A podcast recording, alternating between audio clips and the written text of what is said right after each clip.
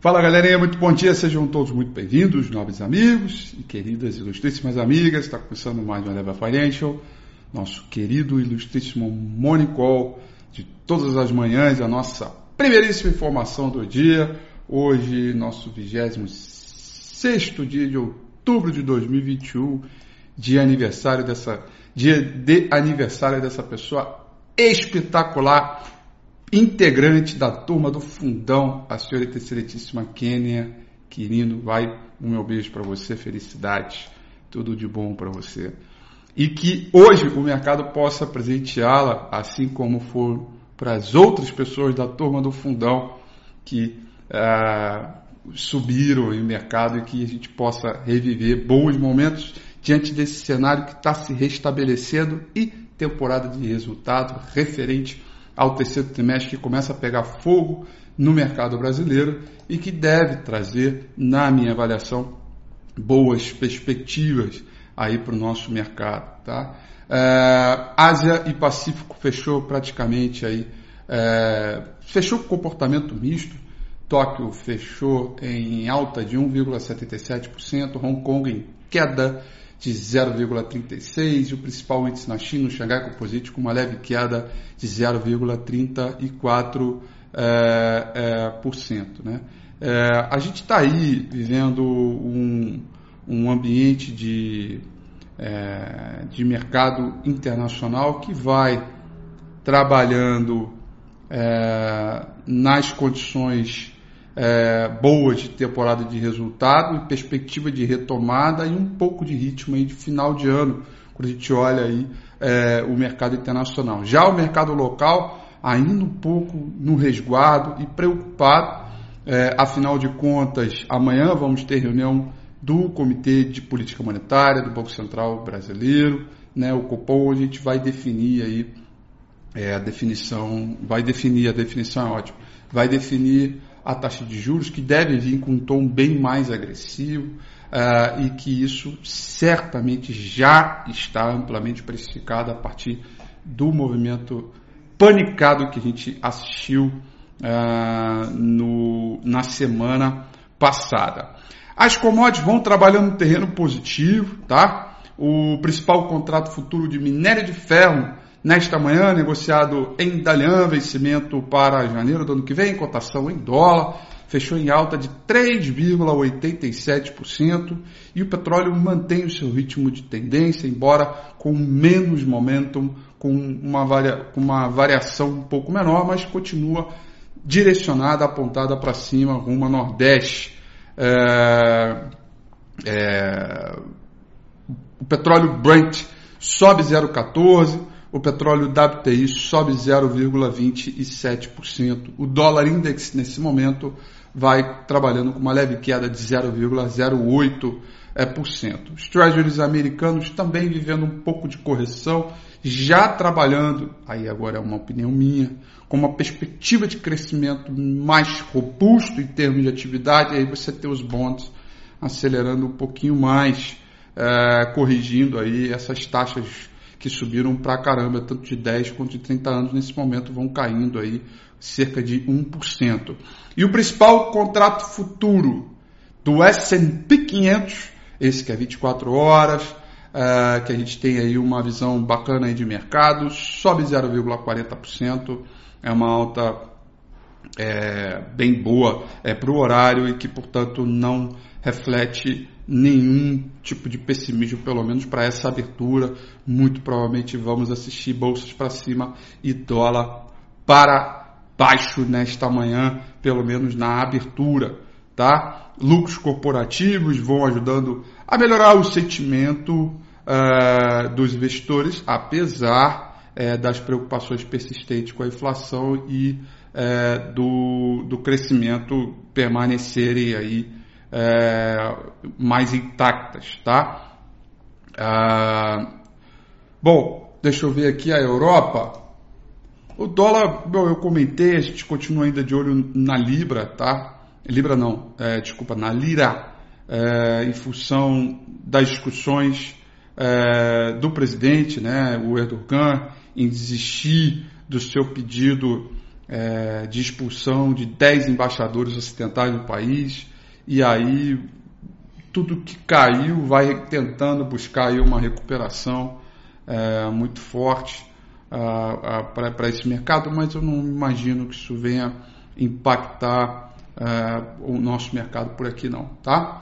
Uh, Europa vai trabalhando no terreno positivo, Londres sobe 0,61, Paris subindo 0,68, Franco na Alemanha subindo 0,94, agora 95%. Uma boa alta, um bom rendimento. Está na hora da gente buscar o que está para trás e certamente quando a gente olha é, o que aconteceu na semana passada, a gente vê o Ibovespa, principalmente em dólar, extremamente descontado e é, descolado é, com o mercado internacional, tá? O que pode gerar algo, pelo menos em termos de curtíssimo prazo ali, algum benefício é, para a gente, tá? A, a gente tem temporada de resultado pegando fogo aí, uma agenda econômica bacana, tá? Hoje a gente tem agora que já divulgou inclusive resultado de Clabin, tá? É, e quando o mercado fechar, nós vamos ter o resultado do Banco Inter é, e Mafrig é, e CESP, tá? Esses são é, os dados aí que a gente tem para hoje. A agenda econômica é importante hoje, tá? Muito importante. Bom, primeiro, 9 horas da manhã, daqui a pouquinho, daqui a 15 minutos, nós vamos conhecer o IPCA 15, a prévia da inflação, medida pelo IBGE, além da criação de emprego formal, uh, no Brasil, sobre a economia brasileira, dado previsto para sair 10 horas da manhã. Veja, esse IPCA é o único IPCA, é, é o único dado de inflação é, antes da reunião do Copom, que é amanhã, tá?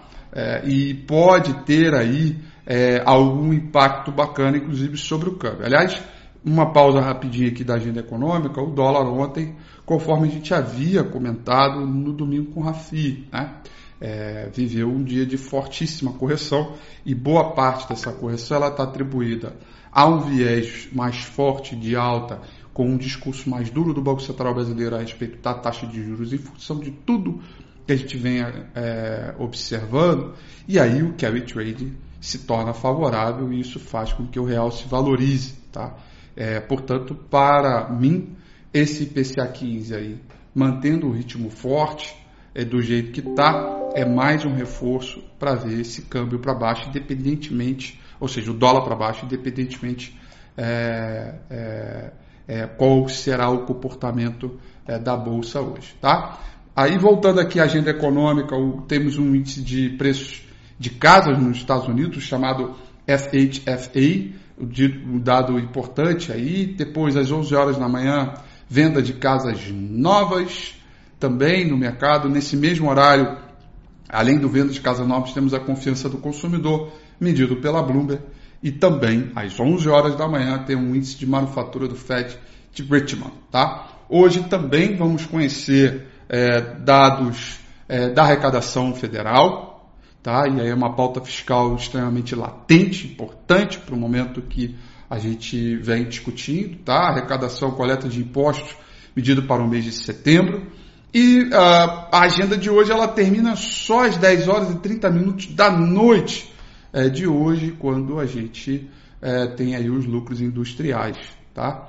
É, da China, que pode rebater para os mercados na sessão é, de amanhã. Então a gente tem aí um pouquinho de tudo para observar, além de toda a temporada de resultado e tudo mais. Tá? Olhando aqui o gráfico do índice Bovespa, falou você Fernando Tino, estou de olho em você, seu padrão está aqui.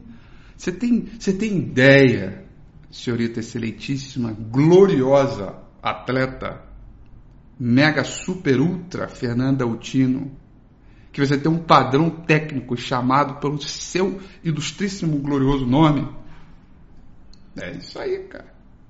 Bastou uma leve qualquer alta de 0,1 para a gente ver fundos descendentes daqui para cá e fundos ascendentes daqui para cá.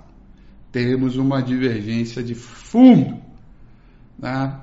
É o padrão Utino se fazendo valer durante esse mercado. Que doideira, né? Eu acho que eu sei não, hein? Mas agora eu acho que vai, hein? Ó, sentindo firmeza nesse OBV, cara. Você pode ter uma certeza absoluta. OBV não mente, tá?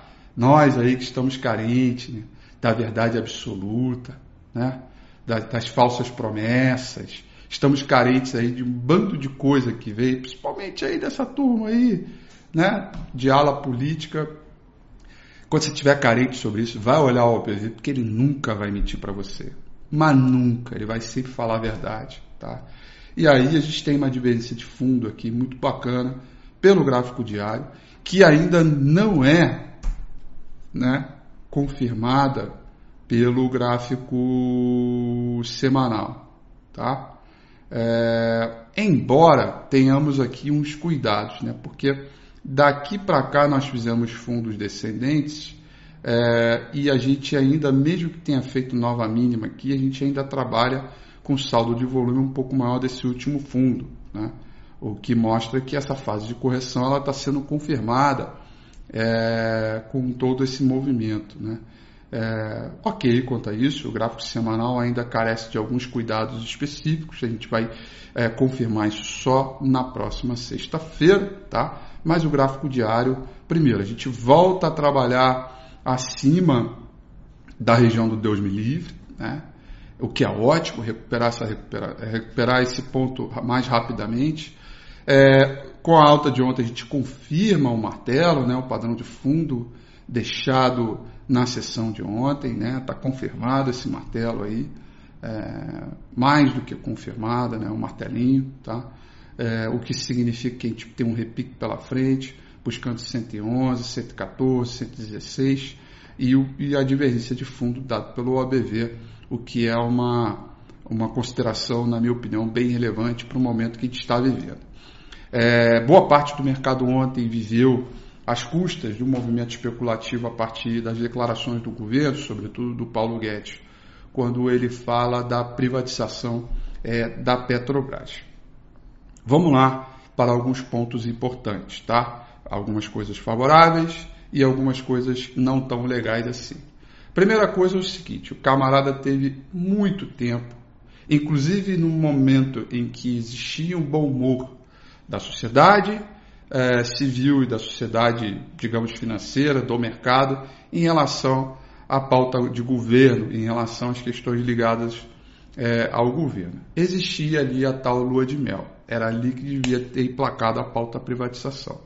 Não fez. Né? Agora faltando exatamente aí cerca de, quer dizer, exatamente não, cerca de um ano para privatizar a Petrobras aí, e achar que vai conseguir fazer isso é história para boi dormir, tá certo? É, vamos aqui levar a sério é, que isso não vai dar certo, tá? É, a gente tem aí é, privatização dos Correios, com uma dificuldade danada, a Eletrobras, que existe já algum encaminhamento, mas que não demora um ano, né? É, então é história para boi dormir. Né? Bom, agora, beleza, é, isso é um fato, isso não vai acontecer. Tá? O mercado vai viver a especulação, vai subir, é isso aí, e é festa para quem está ali operando Petrobras. Beleza quanto a isso, cada um tem cuidar do seu. Tá? Agora, o Paulo Guedes tem razão. O Paulo Guedes tem razão no seu discurso.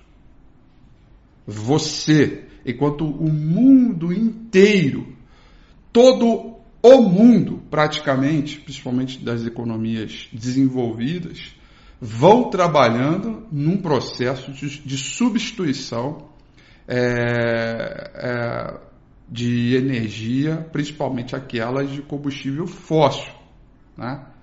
Sabendo disso, sabendo que a Europa, por exemplo, daqui a acho que 20 anos, 30 anos, todos os carros não, não, não serão já é, do modelo híbrido, né, elétricos, não terão mais combustão e por aí vai, não sei o que, sabendo de tudo isso, né, por que você querer ter um ser dono de uma companhia onde ao longo do tempo, no longo prazo, tende a perder valor?